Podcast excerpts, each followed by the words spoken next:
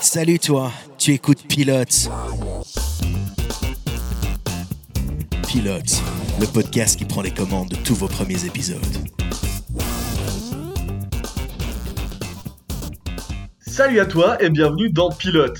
Nous sommes le premier mercredi du mois et ton podcast passe en mode hors série avec Copilote. Le principe est simple, le temps d'un épisode, j'en profite pour partager avec nos auditeurs la passion que l'on a pour les séries.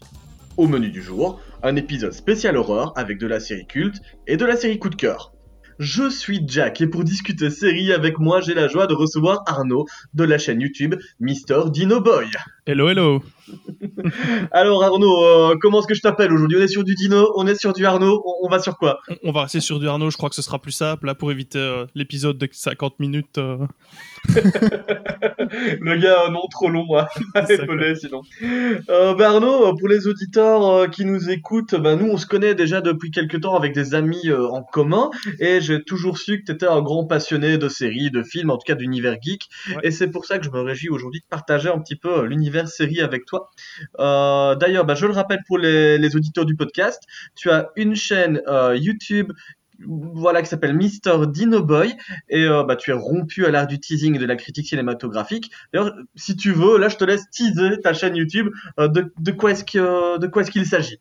Ben, en gros, euh, donc le projet Mr. Dino Boy est né euh, évidemment de mon amour pour le cinéma et euh, de la pop culture en général, parce que j'essaie que ce soit pas une chaîne qui soit trop carrée, juste cinéma, série, mais qu'on ait un mhm. petit peu bon aussi de la musique, de la lecture, ce genre de choses.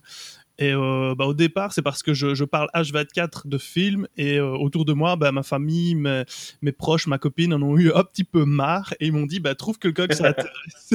du coup, bah voilà, je me suis dirigé vers YouTube. Euh, je me suis dit que c'était une expérience assez sympa vu que c'est quand même un, média en, en, plein essor. Bah, c'était l'occasion de tenter l'aventure. Eh ben d'ailleurs les amis, je vous le recommande, Mister Dino Boy, c'est la chaîne YouTube. Allez le voir, followez sa page, mettez des likes, des commentaires, vous connaissez le principe. Gracias. Alors aujourd'hui, Copilote sort l'écran et part à la chasse aux séries horrifiques. Ces dernières années, le genre horrifique a pris plus d'importance dans le domaine de la fiction sur petit écran. Début 2010, les channels américains, moins connus tels que AMC avec The Walking Dead, FX avec American Horror Story ou encore A&E avec Bates Motel ont su tirer leur épingle du jeu et se faire connaître en produisant des séries de niche, mais de qualité en y ajoutant du budget. Euh, maintenant, c'est au tour de Netflix et Amazon Prime Video de trouver la bonne série à produire qui saura vous filer des frissons pour s'imposer dans le registre qui nous intéresse aujourd'hui. On peut dire qu'il ne chôme pas avec les récentes sorties de Marianne, The Haunting of Hill House ou encore de Nosferatu. Alors Arnaud, parlons série, parlons horreur.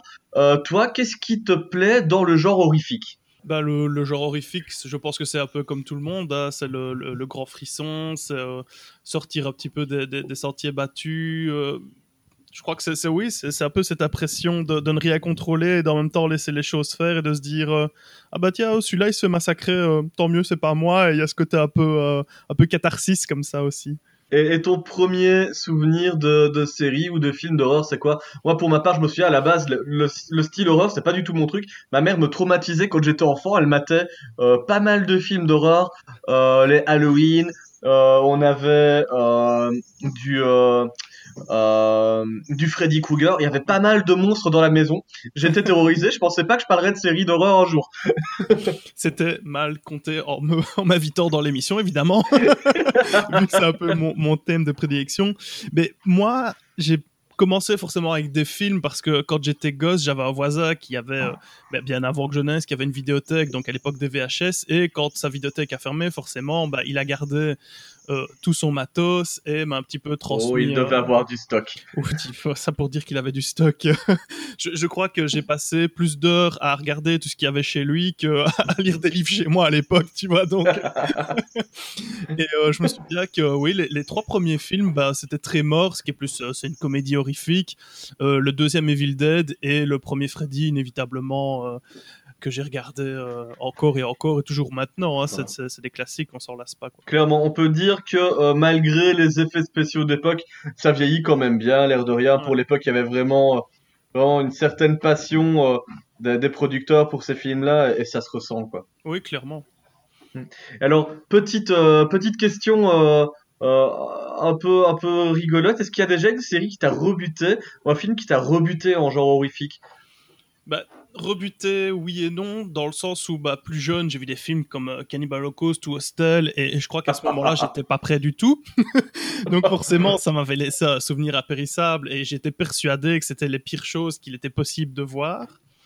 Et depuis, bah, je me suis un peu mis au cinéma un peu plus underground et indépendant. Et à côté, bah, Cannibal Holocaust, ça, ça a l'air d'un tour à la maternelle des fois, tu vois.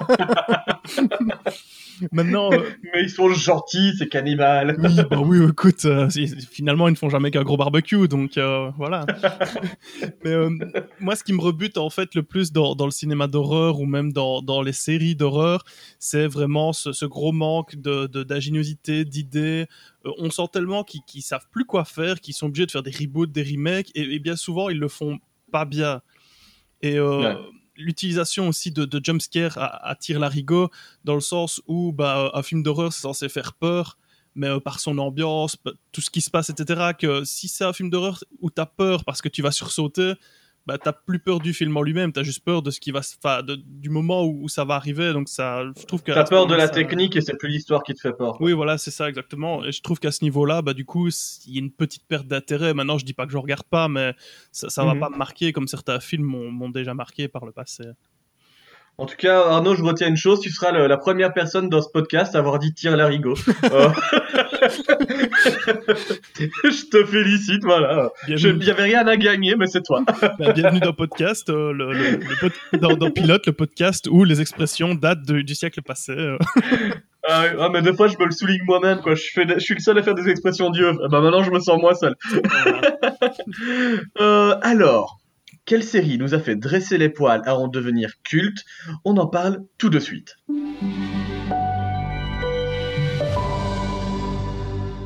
Alors Arnaud, ça va être à toi ou à moi de démarrer cette présentation de série culte.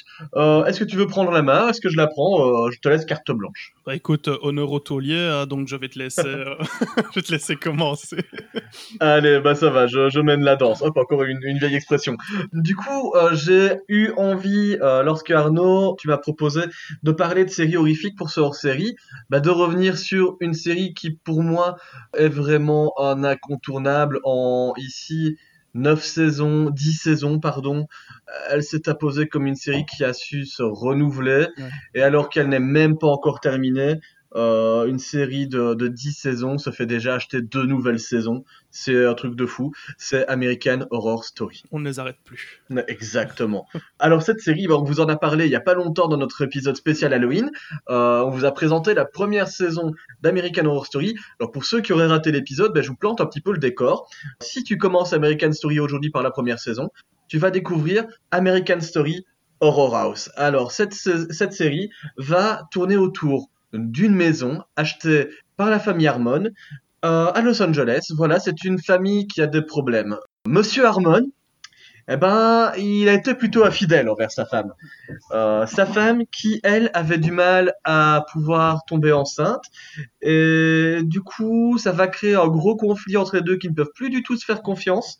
Et ils décident de déménager donc pour Los Angeles en disant que peut-être ça leur permettra de reprendre la vie d'un pied nouveau. Alors évidemment, ça ne va absolument pas se passer comme ça, parce que bah, premièrement, bah, cette maison elle est hantée.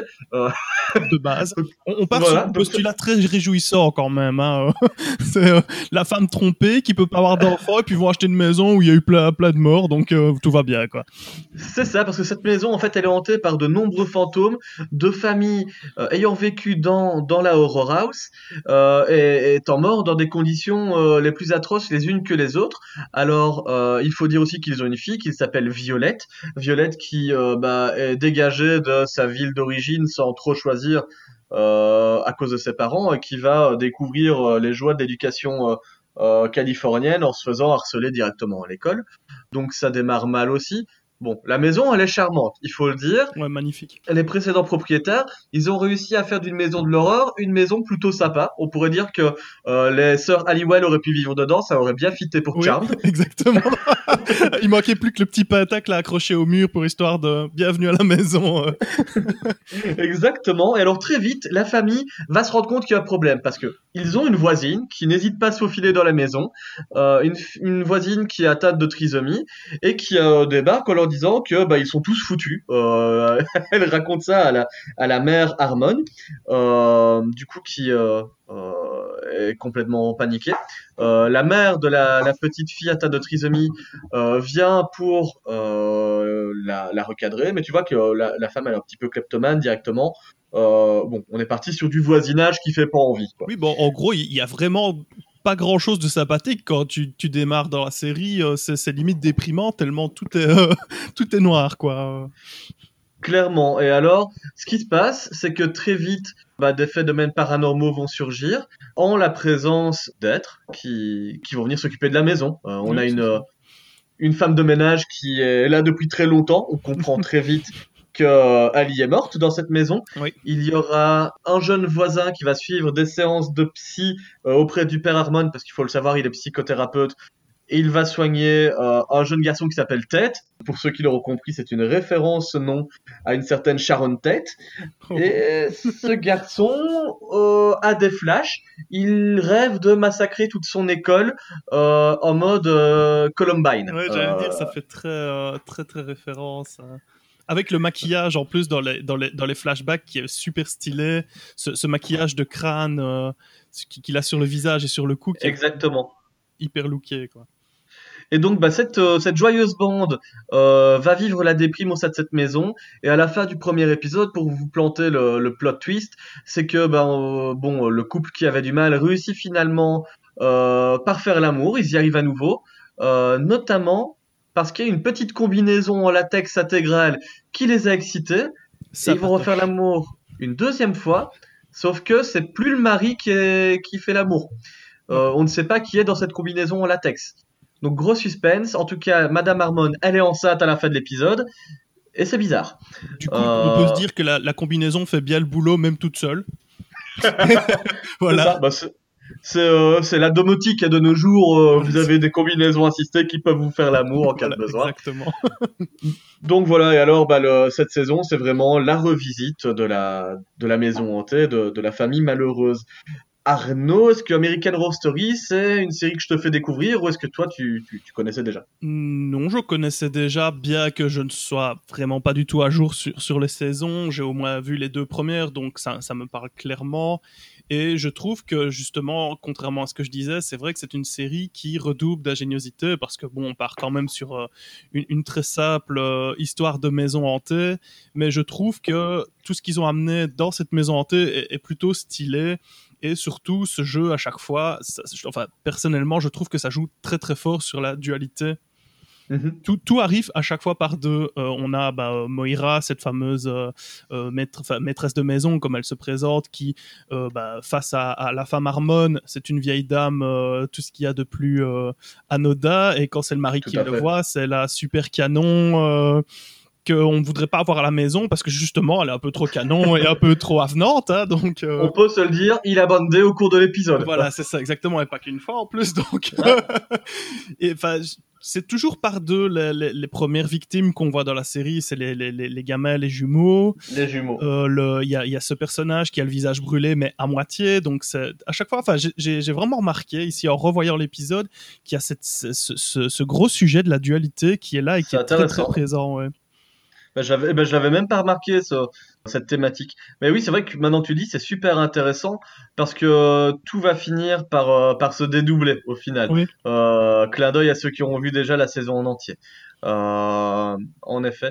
Et, et c'est une série bah, que moi j'aime tout particulièrement. En fait, parce qu'il y a plusieurs choses intéressantes. Déjà, c'est une création de Ryan Murphy et de Brad Falchuk. Alors pour ceux qui connaissent euh, ou ne connaissent pas. Bah, pour ceux qui veulent savoir qui c'est, euh, grosso modo, Voilà. euh, Ryan Murphy et Brad Falchuk, bah, ils ont bossé sur des séries très très connues telles que Nip Tuck, la série sur les chirurgies esthétiques, et sur Glee. Alors là, si tu aimes pas l'horreur ou les trucs un peu Ah oui, scabreux, là, bah, tu as la série qui est open pour toi. C'est la comédie musicale un peu euh, gay friendly dans l'univers euh, d'une école, quoi. Donc, euh, oui, qui te mettra des, des chansons en tête pendant trois saisons que tu vas pas pouvoir te, te, te retirer. genre Don't Stop Believing de Journée, je crois que je l'ai chanté pendant des semaines, des semaines après avoir vu les deux, trois premières saisons, tellement il l'a il l'a surjoue en boucle et en boucle. Quoi. Et donc, bah, quand tu commences une série qui est signée euh, Ryan Murphy et Brad Falchuk, tu sais que ça démarre bien. Donc, quand American Horror Story est sorti à l'époque, moi je me souviens que j'avais vu le thème. Ça, ça faisait longtemps qu'il n'y avait plus beaucoup de séries type horror à la télé. Pour moi, ça, ça, ça portait vraiment un vent de fraîcheur, surtout dans cette déclinaison où American Horror Story se présente comme une anthologie d'horreur. Et euh, ils ne vont pas sur de l'unitaire, mais ils vont sur de la saison. Donc, euh, il y aura pas mal de, de, de séries ou de ou de, de, télé, de téléfilms qui vont partir sur de l'unitaire. Je pense à Twilight Zone qui va euh, Ouais. te faire euh, une histoire par épisode. Exactement. Ici, non, c'est vraiment la saison qui permet de faire évoluer les personnages. Et donc euh, là-dessus, le concept est intéressant. Donc il va y avoir plusieurs, plusieurs types de, de saisons. On a ici la maison hantée. La saison suivante, c'est sur l'asile psychiatrique, euh, sur euh, le kidnapping, les rafts extraterrestres et les nazis. Ils, Euh, ils s'en sont donnés à cœur joie dans la saison 2 sur les thèmes, oh, purée. La saison 2, c'est la saison la plus noire qu'ils aient faite. Certaines personnes se sentaient vraiment mal en regardant les épisodes.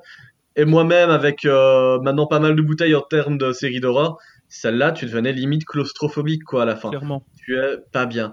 Euh, la saison 3, c'est une de celles que j'ai le moins appréciée, peut-être parce qu'à l'époque, je me souviens, j'étais en période d'examen quand elle sortait, donc je décrochais sur les épisodes, j'arrivais pas à Oui, rentrer ça, dedans. ça n'aide clairement pas. Et celle-là abordait la thématique des sorcières de la Nouvelle-Orléans et en même temps euh, du racisme euh, et de l'esclavagisme. Donc c'était une, une saison très intéressante là-dessus, euh, finalement, qui retrace un peu l'histoire des États-Unis.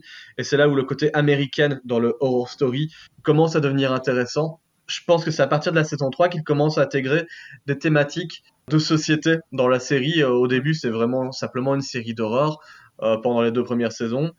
La saison 3, on va commencer à aborder l'esclavagisme. La saison 4, on va aborder les, les freaks. Donc Oui, c'est oui. en fait dans les années 40, euh, les années 30-40, lors du Dust Bowl américain, donc cette grande période de tempête, de sable et de misère économique, euh, où on avait des cirques de personnes avec des handicaps en fait qui se baladaient au travers des États-Unis.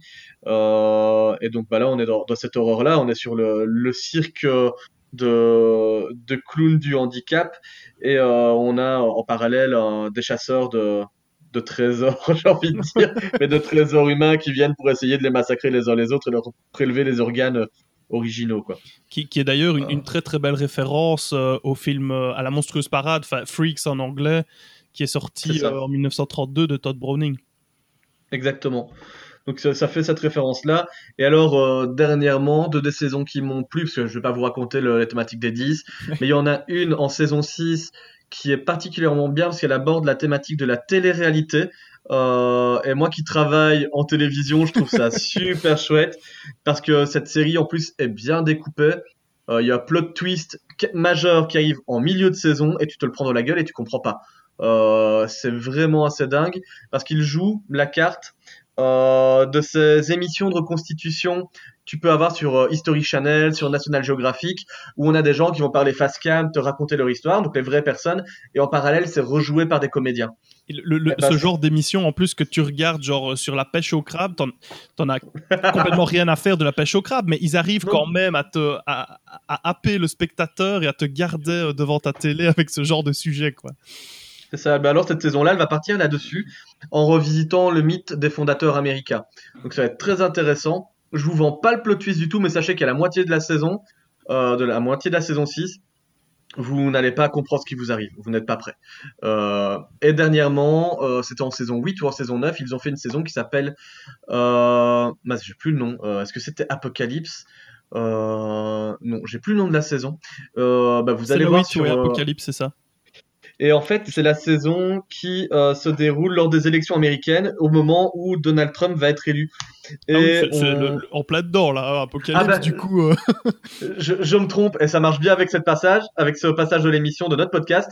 C'est culte en fait le nom de, de la saison.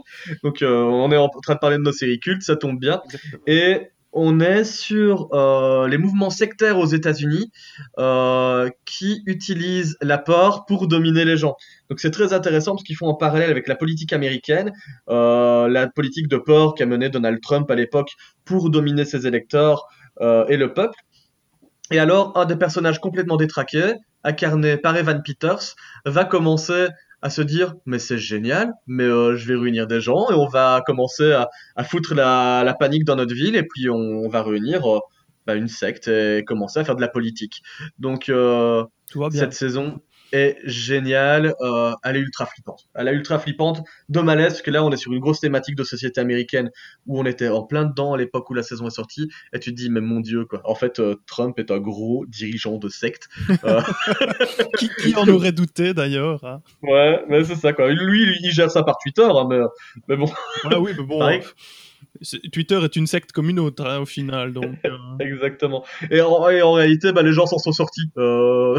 donc euh, voilà, l'histoire nous raconte que Trump ne dirige plus les États-Unis. Tant mieux. Oui, voilà.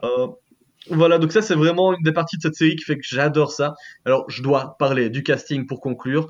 C'est incontournable. Ils ont déjà un casting de All-Star au niveau des têtes d'affiche. Ils ont Jessica Lange dedans, qui avait joué en, dans les années 70 dans le film King Kong. Ouais. Elle a joué dans Tootsie et aussi euh, dans le film de Tim Burton, Big Fish. À côté oh. d'elle, aussi dans les grandes actrices, on a Frances Conroy qui jouait euh, la maman Fisher dans Six Feet Under, donc euh, une incontournable de série télé signée HBO. Et ensuite, on a Katie Bates. Oui. Arnaud, je te laisse le dire, elle a joué dans. bah, bah, dans Misery, forcément, inévitablement. Oh Paul, euh... comme je t'aime. un peu trop. un peu trop.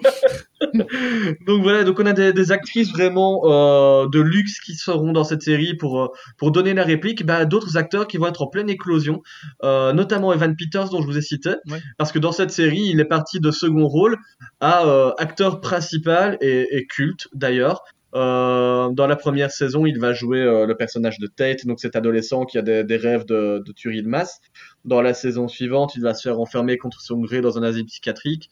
Saison 4, il va jouer le rôle du sympathique euh, garçon qui va essayer de sauver euh, le cirque dans lequel il travaille. Et lui, il a, il a des mains euh, d'homme crabe. Enfin, il va incarner plein de personnages, il est juste génial. Et alors, on a Sarah Paulson qui aujourd'hui est connue de tout le monde parce que si tu es sur Netflix, ça fait pas longtemps que tu as une grosse vignette qui apparaît tout le temps avec Ratchet et sa tête dessus. La- L'actrice que tu peux pas louper en ce moment. hein. Exactement, elle avait joué dans Glass aussi, euh, la trilogie euh, super héroïque euh, avec Bruce Willis. Et puis elle a aussi joué dans Ocean's 8, la déclinaison de Ocean's 11, uniquement avec les actrices du moment. Donc Mais voilà, c'est- du gros casting et puis ce qui est bien aussi c'est qu'on a c'est du gros casting et beaucoup d'acteurs qui sont justement des, des habituels des films d'horreur ouais, c'est ça. parce que même par exemple dans, dans le premier dans la première saison on a Dylan McDermott qui euh, Yes. qui joue le, le père bah il a joué dans le film Hardware qui est un film c'est SF horreur mais un truc complètement pété euh, euh, Farminga qui est la sœur de Vera Farminga qui joue dans les, les Conjuring donc c'est vraiment Mhm. enfin on a tout un, un- un- Zachary Quinto aussi hein, qui, qui, qui joue Ah oui. dedans, qui qui Qui avait joué dans Heroes, lui, à Ouais, l'époque. Voilà, et puis le, le nouveau Monsieur Spock aussi, hein, pour, pour les gens qui sont plus peut-être sur des trucs plus récents. Donc c'est vraiment. Et il joue dans Nosferatu aussi, euh, actuellement, une Oui. série d'horreur euh, sur Amazon Prime. Juste, voilà, donc c'est vraiment c'est du casting qui est habitué à ce genre de truc, et, et je pense que le succès de la série est pas euh, est pas étranger à ce fait-là en fait. Ouais, c'est le all-star de l'horreur. hein. Ouais. Si tu euh, si tu aimes ça, tu auras au moins une saison qui va te plaire et des acteurs dans lesquels tu vas te retrouver. C'est impossible de passer à côté. Et euh, petite cerise sur le gâteau, tous ces acteurs de saison en saison, mais je pense que vous l'avez compris, changent de rôle comme c'est une anthologie qui change d'univers de saison en saison. D'office, vous les retrouverez euh, ouais, réinterpréter peut-être un gentil, un méchant d'une saison à une autre. Et leur univers est continu, donc parfois euh, des acteurs vont se croiser eux-mêmes dans la série, parce que si deux saisons se passent dans la même époque, c'est pas possible qu'ils se croisent pas. Logique. Logique. Donc euh, Voilà pour American Horror Story. Arnaud, bah, je, je, te tends la main. Euh, quelle série est-ce que tu as envie de me présenter de ton côté? Comme série culte, ton incontournable, celle que tu ne peux pas rater, dont tout le monde euh, est, et que tout le monde est obligé de regarder bah, Moi, j'ai un peu triché sur le coup parce que bah, ah. j'aime bien tricher. Voilà, Et, j'aime bien les tricheurs, donc ça tombe bien. Bravo. Donc voilà, on est, on est en famille. Hein. euh, moi, la, ma série culte, c'est les Masters of Horror et là où j'ai triché, en fait, c'est que c'est une série dans le sens où c'est 13 épisodes par saison, mais c'est des épisodes d'une heure, donc c'est une série en format film. C'est ça, c'est quasi une série de, de moyens long métrage. Oui, c'est ça. Bah, en fait, mhm. donc l'idée, donc c'est une série qui est créée par Mick Garris. Euh, bah, pour les, les fans d'horreur, euh, il a fait énormément d'adaptations de Stephen King.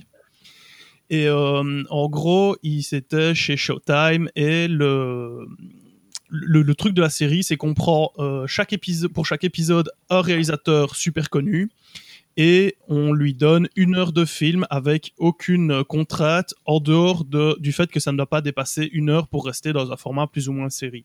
D'accord. Et donc, bah, comme c'est une série bah, qu'on peut pas vraiment présenter par son premier épisode, enfin du moins sur la continuité. Oui, il y a pas de pilote vu que ce ne sera pas tenu d'un épisode à un autre. Voilà, c'est ça. Bah, j'ai quand même pris, bah, en plus c'est totalement par hasard, j'ai pris l'épisode que je préférais, le premier que j'ai vu, et il s'avère que c'est le premier, le premier épisode de la série, donc euh, ça tombe plutôt bien. Ok. Et donc, euh, donc pour le rappeler. Qu'est-ce que tu vas nous présenter du coup dans, dans cette série? C'est donc l'épisode s'appelle La fin absolue du monde. C'est un épisode réalisé par John Carpenter. Pour ceux qui ne le connaissent pas, hein, c'est le réalisateur de The Thing, de, de Fog, New York 1997, enfin de toutes euh, ces pépites horrifiques euh, ultra. C'est un des piliers de l'horreur au cinéma dans les années 80. Oui, clairement. Mm. Et donc, euh, cet épisode parle de Kirby Sweetman, qui est interprété par Norman Reedus, le fameux Daryl de Walking oh. Dead. Hein. donc, euh, on est déjà sur. Il était déjà là. oui, oui, on est déjà sur du beau casting. Euh, qui est un propriétaire de cinéma qui passe des films un peu AD comme ça, et il est en pleine banqueroute parce qu'il doit 200 000 dollars à son beau-père qui avait bah, avancé l'argent à l'époque. Et il va être euh, appelé par un mec qui s'appelle Bellinger, qui est interprété par Udo Kier, qui a joué, euh, bah, il a joué énormément de films en fait. Ce mec a une, une filmographie euh, extrêmement longue et il a joué entre autres Dracula ou dans le film Iron Sky où il fait le, le fureur du quatrième Reich avec les, les, nazis sur la, la face cachée de la lune. un personnage ma foi tout fort sympathique oui, à jouer. Exactement. et alors en fait donc Bellinger va le mandater pour qu'il retrouve un film qui s'appelle La fin absolue du monde. C'est un film en fait qui est connu pour euh, lors de sa seule projection avoir rendu les gens tellement fous qu'ils sont mis à, se massacrer dans la salle de cinéma et devenir, enfin, ils sont devenus complètement dingues. D'accord. Et donc euh, ici, ben, on est sur un épisode euh, qui est super intéressant parce que beaucoup de personnes le considèrent comme si pas le meilleur de toute la série, en tous les cas un des meilleurs et le meilleur de la première saison. Et c'est, euh, je trouve ça assez intéressant parce que ça, ça parle du cinéma un peu underground comme ça. C'est pas, ça, ça va pas aller chercher la, la, la petite péloche d'horreur, euh, le, le, le, dernier film de chez Blumhouse, mhm. euh, truc sympathique. C'est vraiment le, le, gros film et le, le, gars va se retrouver dans des situations complètement périlleuses par moment à la recherche de ce truc parce que forcément il va devoir aller dans des sphères qui sont pas les, les, les, quoi les plus recommandables non plus de, de, de l'Amérique quoi. D'accord ouais ben c'est finalement ce, ce film euh, qui a pour objectif d'épouvanter tout le monde, qui, euh, qui l'emmène vers d'autres contrées de l'épouvante. Quoi. Oui, c'est ça. C'est assez intéressant comme plot. Euh, Masters of Horror, j'avoue que je connaissais un peu, de loin.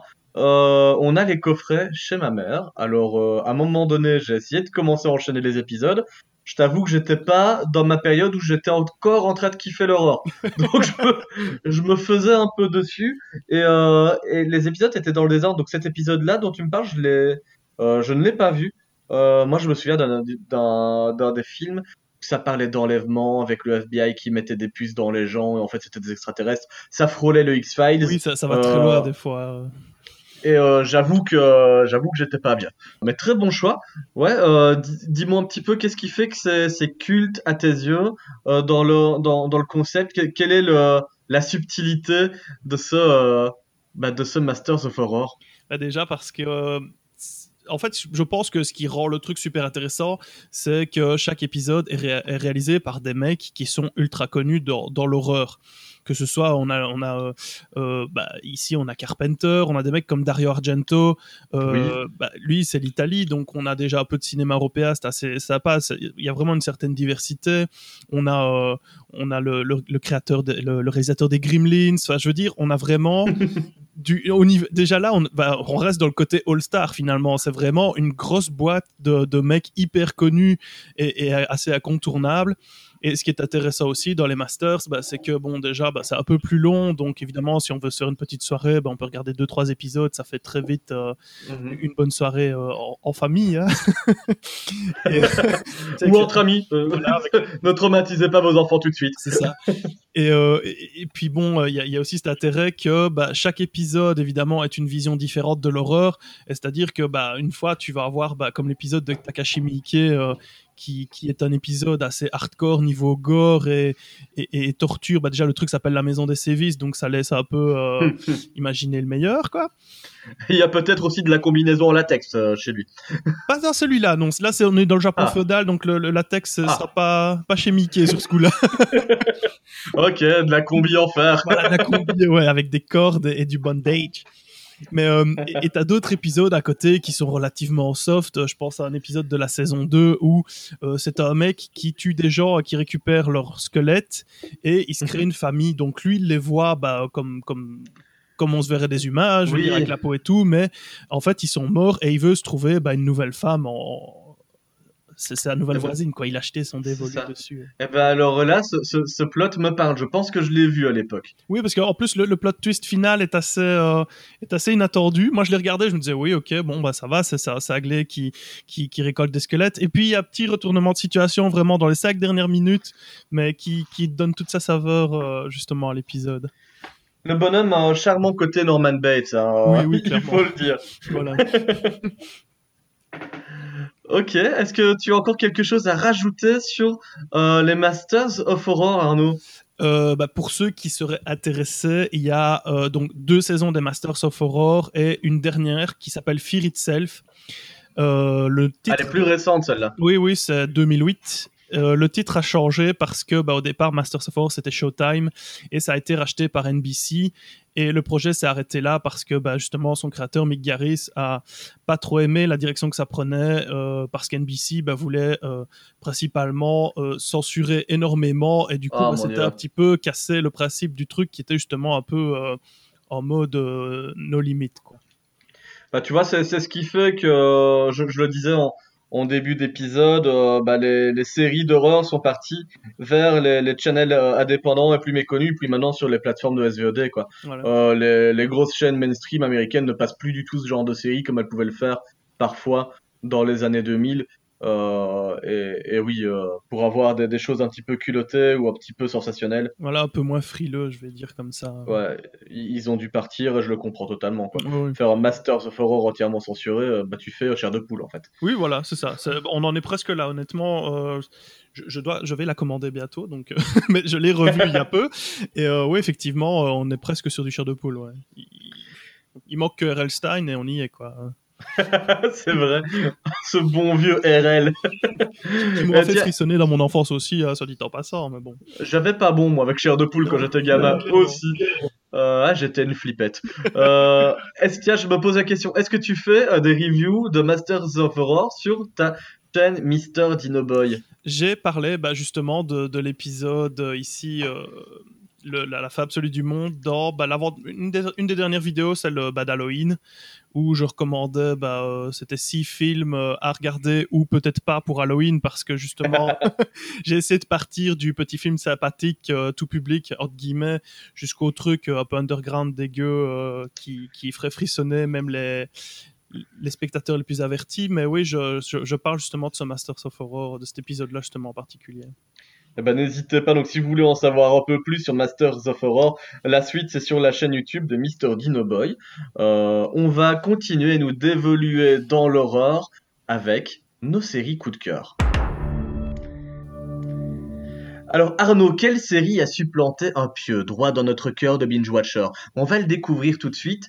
Et moi, je vais te parler de Hannibal. Alors Hannibal, euh, tout le monde va se dire oui, mais Jack, c'est un film, c'était réalisé par Jonathan Demme, mais c'est pas une série. De quoi est-ce que tu me parles? Mais en fait, les gars, oui, Anthony euh, Hopkins. c'est ça. Mais où Anthony Hopkins Ben Anthony Hopkins, il est parti dormir et a été remplacé par Matt Mikkelsen, qui pour moi supplante Anthony Hopkins et je respecte beaucoup euh, son interprétation de, de Hannibal. Mais je vais vous raconter un petit peu de comment se présente la série et vous allez voir que ouais, qu'un Matt Mikkelsen, ça vaut tout l'or du monde dans cette série. Alors, en fait, Hannibal a été décliné euh, début 2010 en série, en reprenant un petit peu les trames des livres euh, et non pas plutôt les trames cinématographiques. Et ici, on va découvrir un investigateur du FBI qui s'appelle euh, Will Graham. Alors, c'est un, un agent un peu spécial parce que c'est le genre d'agent quand il va sur place et découvre un crime, eh ben, il est tellement sensible qu'il va vivre un flashback intégral de ce qui se passe et rentrer dans la peau entièrement du tueur. Alors, il faut savoir que le gars est légèrement autiste, euh, il est pas très sociable, donc en plus de vivre ce genre d'émotions sur des scènes de crime, bah, ça le met mal à l'aise entièrement. Du coup, ça fait quelques années qu'il travaille dans, euh, l'école de Quantico du FBI pour enseigner bah, la psychologie des tueurs en série à ses élèves. Euh, chose qui va retenir l'attention de Laurence Fishburne, qui interprète Jack Crawford, un autre agent. Et non, Morpheus, effectivement. Tu vas voir qu'il va faire bouffer des pilules euh, oui, oui. à Will Graham. Le, pauvre garçon, euh, il, va, il va se transformer en Kenny Reeves, mais très très affaibli. Oui. Euh... Qui, ne s'envole pas. ah non, non. Ou il s'envole, mais vers des contrées de l'horreur. Euh, c'est Lovecraftien. Euh, et donc, euh, bah oui, Jack Crawford, interprété par Laurence Fishburne, va avoir besoin de Will Graham parce qu'il enquête sur une série de disparitions de filles qui ont vraiment des traits en commun et donc il a besoin euh, des compétences de Will pour aller enquêter sur la dernière disparition. Une fille vient justement disparaître, elle a les yeux bruns, elle a les cheveux bruns, euh, elle ressemble très pour trait euh, au, au, cliché des autres filles qui ont disparu dans la région. Donc il fait appel à lui. au début, vraiment, Will ne veut pas parce qu'il connaît ses faiblesses. Il sait que c'est pour, c'est pour être déstabilisé et repartir dans, euh, dans des problèmes psychologiques qu'il ne veut plus surmonter. Euh, bon, finalement, il se laisse convaincre à certaines conditions. Il veut notamment être euh, supervisé par une psychiatre du nom d'Alana Bloom qui travaille avec lui aussi au département psychologie du FBI. Bref, il veut s'entourer. Le pilote de cette saison est vraiment en train de, de la première saison de Hannibal est vraiment là pour planter le décor et les personnages. donc ils vont mener l'enquête. Will et Will Graham et Jack Crawford et découvrir une première famille qui vient de perdre euh, sa fille. Donc la fille prenait le train euh, et à son retour, euh, bah, disparition totale. Les parents reviennent d'un week-end de vacances, il n'y a plus de fille, il n'y a plus rien. c'est bizarre et donc Will qui a des, sensations étranges sur place demande comment va le chat. oui, oui. Est-ce animal Exactement, la famille comprend pas, fait bah, bah le chat allait bien, euh, je comprends pas. Et donc le, le garçon, Will, en, en, une question, vient de prouver que en fait, bah, si le chat allait bien, c'est qu'il a été nourri, c'est que d'office la fille est passée par là. Euh, c'est des éléments qui font avancer l'enquête. Et en fait, il demande à voir la chambre et parce qu'il avait, il avait pressenti un truc, c'est que la fille était déjà de retour mais morte dans son lit. Euh, et, et, donc là, il commence à voir les flashs. Et quand Will a des flashs, euh, bah, c'est très figuratif. Hein. Il, il retue les gens. Oui, et puis c'est très très bien fait. J'adore parce qu'on voit vraiment les trucs qui reculent, qui vont en marche arrière, avec à chaque fois cette espèce de, petit, de petite barre euh, flash qui passe le long, enfin, d'un côté à l'autre de l'écran pour vraiment montrer euh, chaque étape de, du meurtre que, que Will se refait dans la tête. Mhm. Et donc c'est très graphique. Euh, on peut vraiment avoir des, des, flashs hallucinatoires de Will en train de revoir euh, un cerf commencer à se créer, empaler la fille parce qu'elle a des plaies tout le long du torse. Euh, et donc en fait là comme ça il arrive à déduire qu'en voyant ça, en ressentant les choses, et eh ben sans doute qu'elle a été vraiment empalée sur une tête de cerf quoi. Problème, c'est que quand il a des flashs comme ça, il y a toujours des gens pour le déranger. Voilà. Euh, notamment dans cette scène, euh, il se fait déranger par une nouvelle collègue qui euh, découvre, comme par hasard, eh ben, des traces de cervidés sur les plaies. Donc tu vois que le Will, il, ressent vraiment toutes les choses. Et l'enquête va évoluer, mais pas assez vite du goût de Jack Crawford, donc son supérieur, qui va inviter un certain docteur Lector à rejoindre l'équipe. Alors ce docteur Lector, c'est un passionné de cuisine, Arnaud. Oui. Euh, et, quelle cuisine? Il, aime la bonne viande et les barbecues. Exactement, parce que juste avant, dans cet épisode, on découvre que bah, un morceau d'organe a failli être prélevé du corps de la fille, mais il a été mis à sa place. Et tu as un plan qui s'enchaîne sur Hannibal en train de, se faire bah, de, de, de, la bonne bidoche. Voilà, il est en train de euh. se préparer son petit, euh, son petit souper, là, tranquille. Ouais, donc tu comprends les, liens euh, cannibaux qui peuvent animer Hannibal et bah, les êtres humains. ce que Laurence Fishburne, en tant que Jack Crawford, ne comprend pas tout de suite.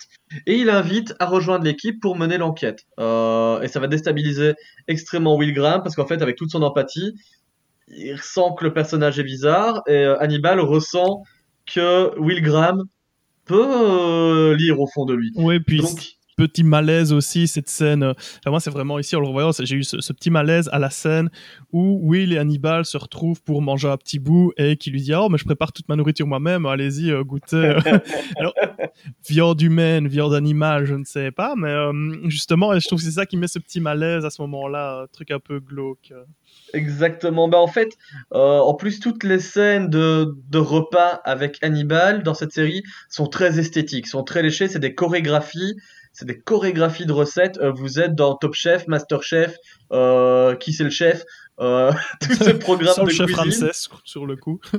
Exactement. Mais alors c'est pas aussi chaleureux. Tu sens les filtres de lumière bleue et froide avec des jeux de lumière qui font que vraiment c'est très clinique.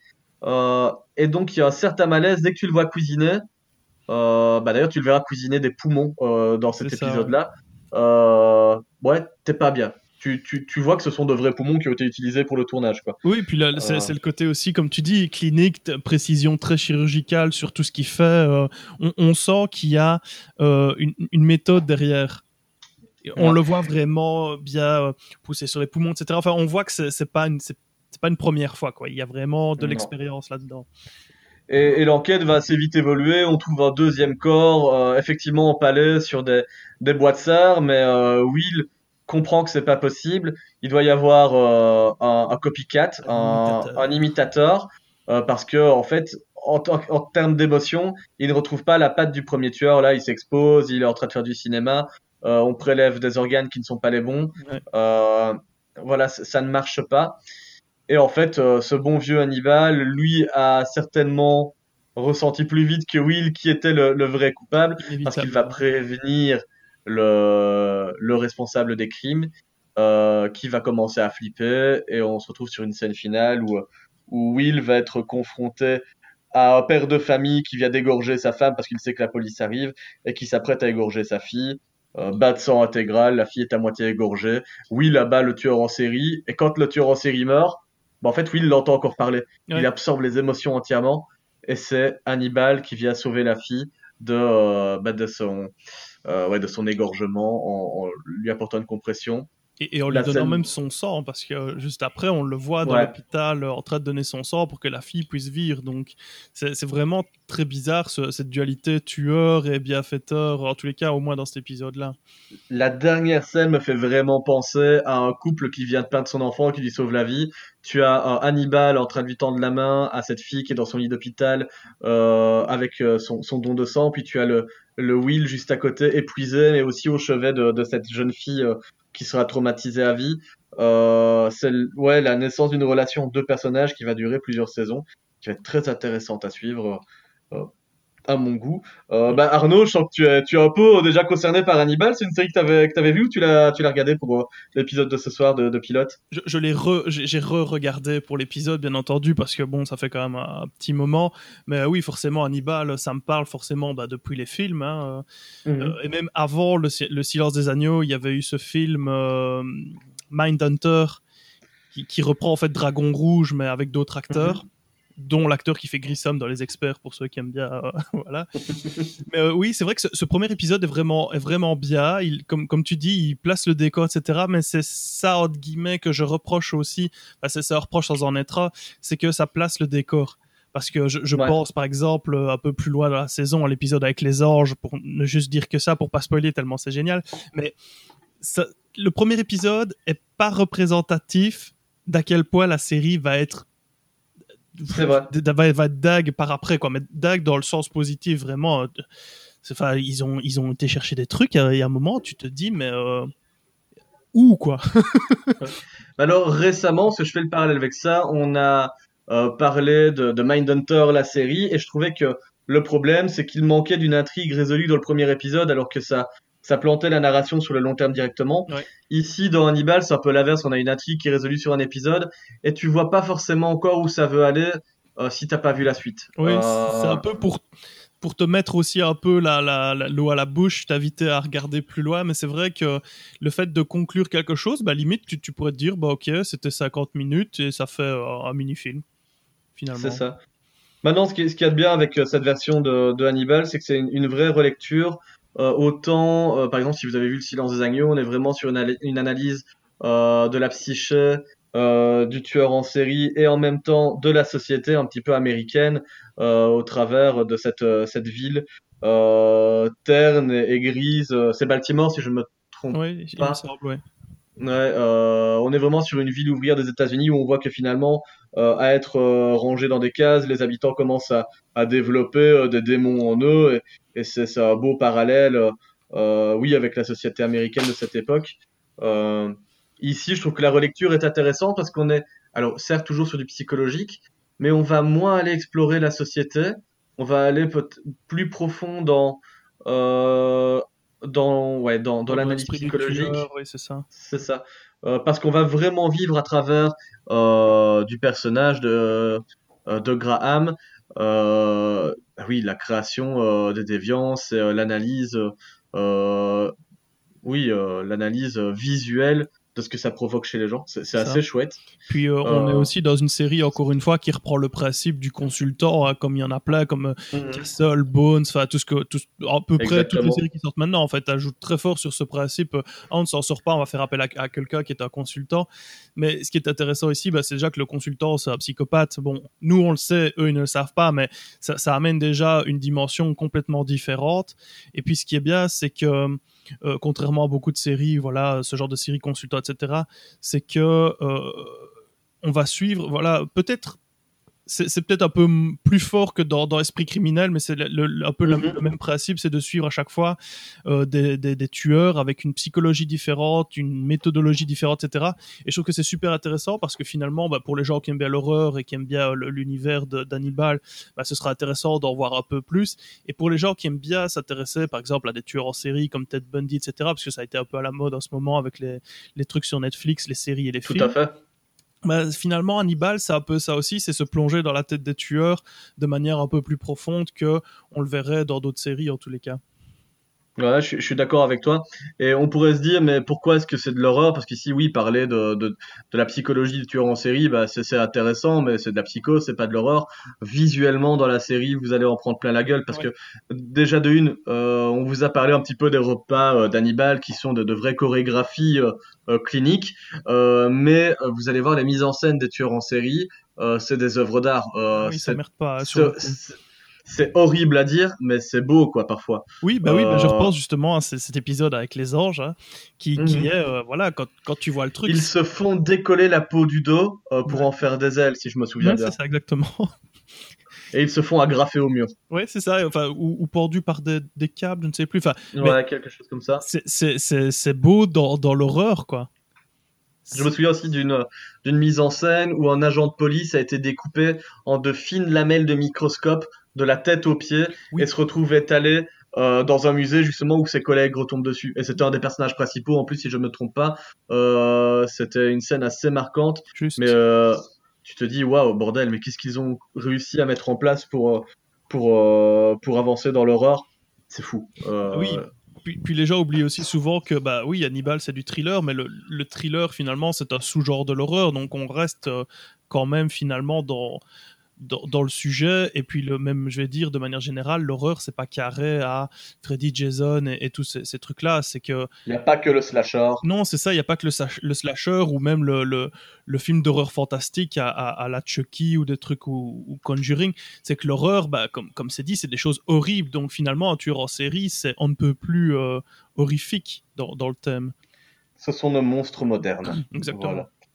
Et euh, bah écoute, dernière chose que je voulais souligner dans cette série, c'est Matt Mikkelsen. hein. Oui, ça, Il a repris un rôle qui était culte, euh, qui était interprété par Anthony Hopkins. On, on l'oublie presque en fait en regardant cette série. Il, il a son sang-froid danois euh, qui le rend vraiment mais impassible. oui, c'est c'est vraiment ça.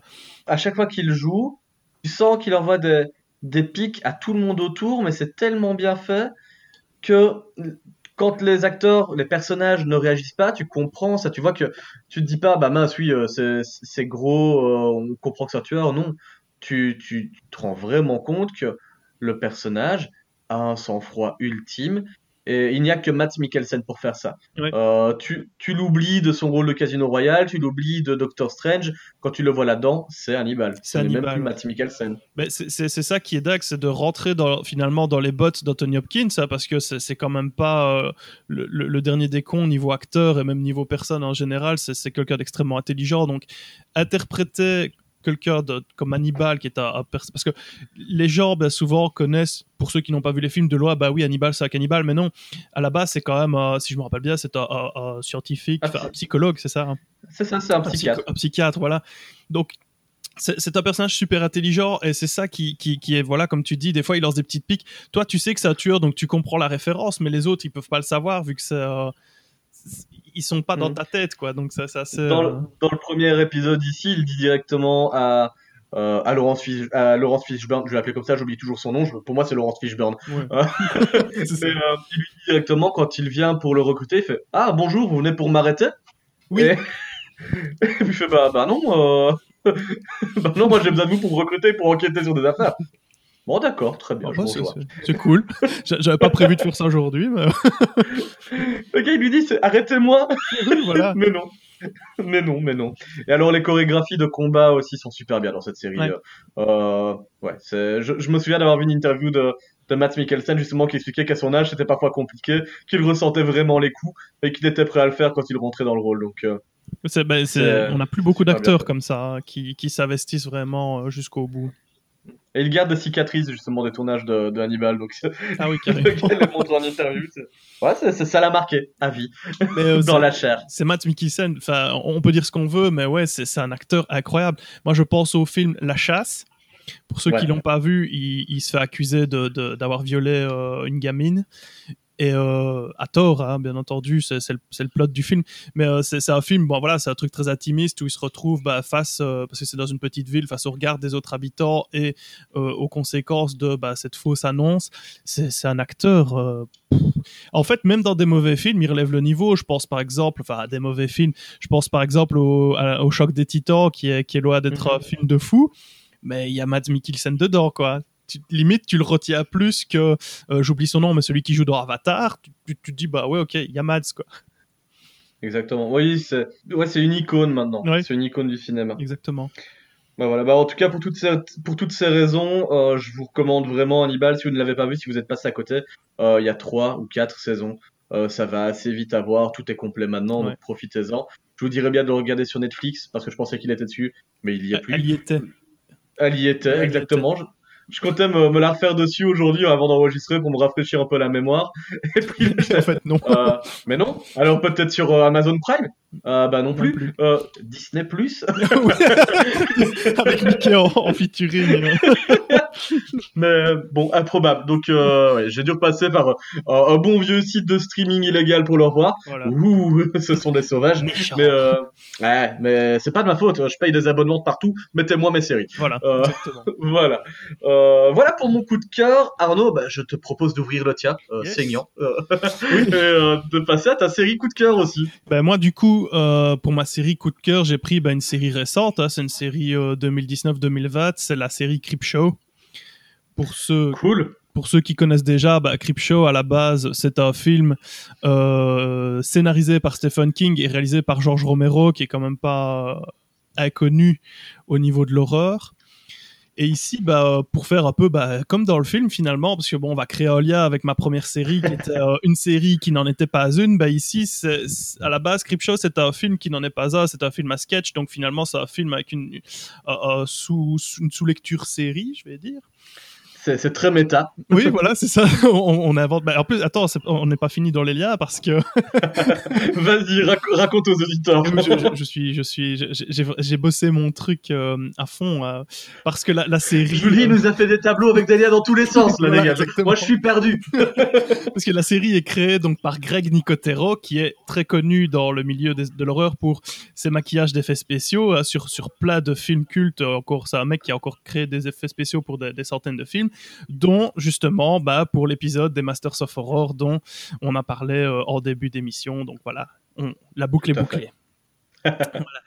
Donc le principe de Creepshow, c'est euh, des épisodes, il y en a que 6 si j'ai bonne mémoire, c'est très court, c'est des épisodes de 45 minutes divisés en deux sous-épisodes euh, avec à chaque fois, bah, pour rester aussi dans le thème, des, des, thèmes totalement différents. Chaque histoire est euh, unique et est inspiré bah, de plein de trucs. Hein. On a des histoires qui sont inspirées de, de, de nouvelles de Stephen King, de, de son fils Joe Hill, euh, des scénarios originaux. Enfin voilà, c'est vraiment quelque chose de très très complet. Ok. Et, euh, et, ce, le premier épisode de Creepshow, qu'est-ce qu'est-ce qu'on a dedans? Alors moi, il y a c'est le deuxième segment qui m'a plus marqué que le premier. Le, le premier est assez sympathique. Euh, D'ailleurs, on y retrouve Tobin Bell qui fait le, le méchant dans Saw, hein, qui fait le. Oui, oui, oui, oui, c'est c'est le, le tueur au puzzle. Oui, exactement.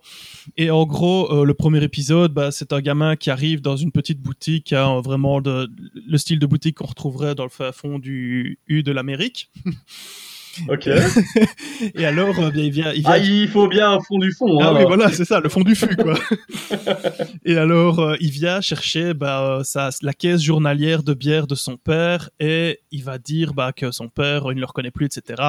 Et deux des, des, des, personnages donc qui se retrouvaient donc bah, évidemment il y a Tobin Bell et un autre homme qui vont aller chez le gamin pour voir ce qui se passe. Pendant ce temps-là, le gamin raconte une histoire que bah, la mort de son de sa mère, le père a commencé à devenir bizarre. Euh, il ne supporte plus la lumière, euh, il, il, se met à boire beaucoup, mais au bout d'un moment, il demande au gamin de, de lui chauffer sa bière euh, à la poêle. Et finalement, bah, il se transforme en gros monstre. Ne faites pas ça chez vous. oui, non, clairement pas. La bière chaude, c'est pas bon. Et à consommer de préférence avec sagesse. Et alors, bah, le, moi, vraiment, le deuxième segment, je l'ai trouvé mais vraiment incroyable. Et c'est d'ailleurs ça qui m'a foutu la, la grosse hype sur la série. C'est une série Shudder. Encore une fois, c'est la chaîne spécialisée horreur euh, en Amérique. Et le deuxième segment s'appelle La maison de poupée. Ça parle d'une petite fille qui s'appelle Evie et bah, dans, dans, dans, sa chambre, elle a une grande maison de poupée. Je veux dire, la gamine fait 1m, 1m30, 1m40, bah, la maison est aussi grande qu'elle. C'est vraiment une grande maison qui s'ouvre. Euh, et euh, bah, dans sa maison, elle a une petite famille, euh, donc hop, le papa, la maman, le gamin et le chien, et la famille s'appelle les Smith Smith. Ok, voilà. sympa. et euh, donc au début de l'épisode, elle ouvre sa maison et elle se rend compte que sur la table, si je me rappelle bien, sur la table ou sur le fauteuil, enfin peu importe, il y a une tête coupée, une tête de zombie quoi. Ok. Et alors Bizarre. Oui, c'est ça. Et alors, ce qui est assez marrant, c'est que la gamine va se retourner un moment pour regarder quelque chose. Elle revient vers la maison et les, les, les personnages ont bougé comme s'ils avaient une vie propre à l'intérieur de la maison. Et bah, oh, c'est Toy Story. Oui, c'est Toy Story, mais euh, sans que tu vois les personnes. Enfin, tu les vois bouger sans les voir bouger, quoi. Je veux dire, c'est ah. une pause à une autre, quoi. C'est ça. Et euh, et donc, il y a cette tête qui va commencer bah, à hanter la maison au point où la gamine va acheter euh, bah, une poupée policière euh, pour protéger euh, forcément bah, les Smith Smith. Puis elle va acheter une, une, poupée d'Adia pour qu'il exorcise la maison. Et forcément, il y a cette tête à chaque fois qui est là et qui veut évidemment tuer toute la famille Smith. Oh, c'est génial. Et c'est super intéressant parce que c'est créer finalement l'horreur autour de quelque chose qui ne bouge pas et, et, j'ai trouvé ça, mais vraiment, ça m'a, pour, pour, le dire de manière euh, carrée et crue, ça m'a foutu sur le cul, quoi. Non mais, mais oui, mais je, je comprends. Là, je, là, j'ai envie de, de mettre pause dans ce podcast, d'aller voir l'épisode, et puis de terminer, tu vois. C'est, c'est... Ah ouais, mais ce plot est, est ouf. Oui, vraiment. Et, et, et c'est dingue parce que, bah, évidemment, euh, bon, il y a deux, deux, trois trucs que je vais pas spoiler parce que ce serait vraiment, vraiment casser le truc. Mais oui, voilà, il y a ce, ce, ce côté euh, horreur, le truc qui bouge sans bouger et, et, réussir bah ouais voilà c'est, c'est à, faire quelque chose d'effrayant sur une poupée mais pas une poupée comme Chucky qui court partout justement sur une poupée qui passe juste d'une pause à une autre et, euh, et qui se bat dans la maison quoi Ok.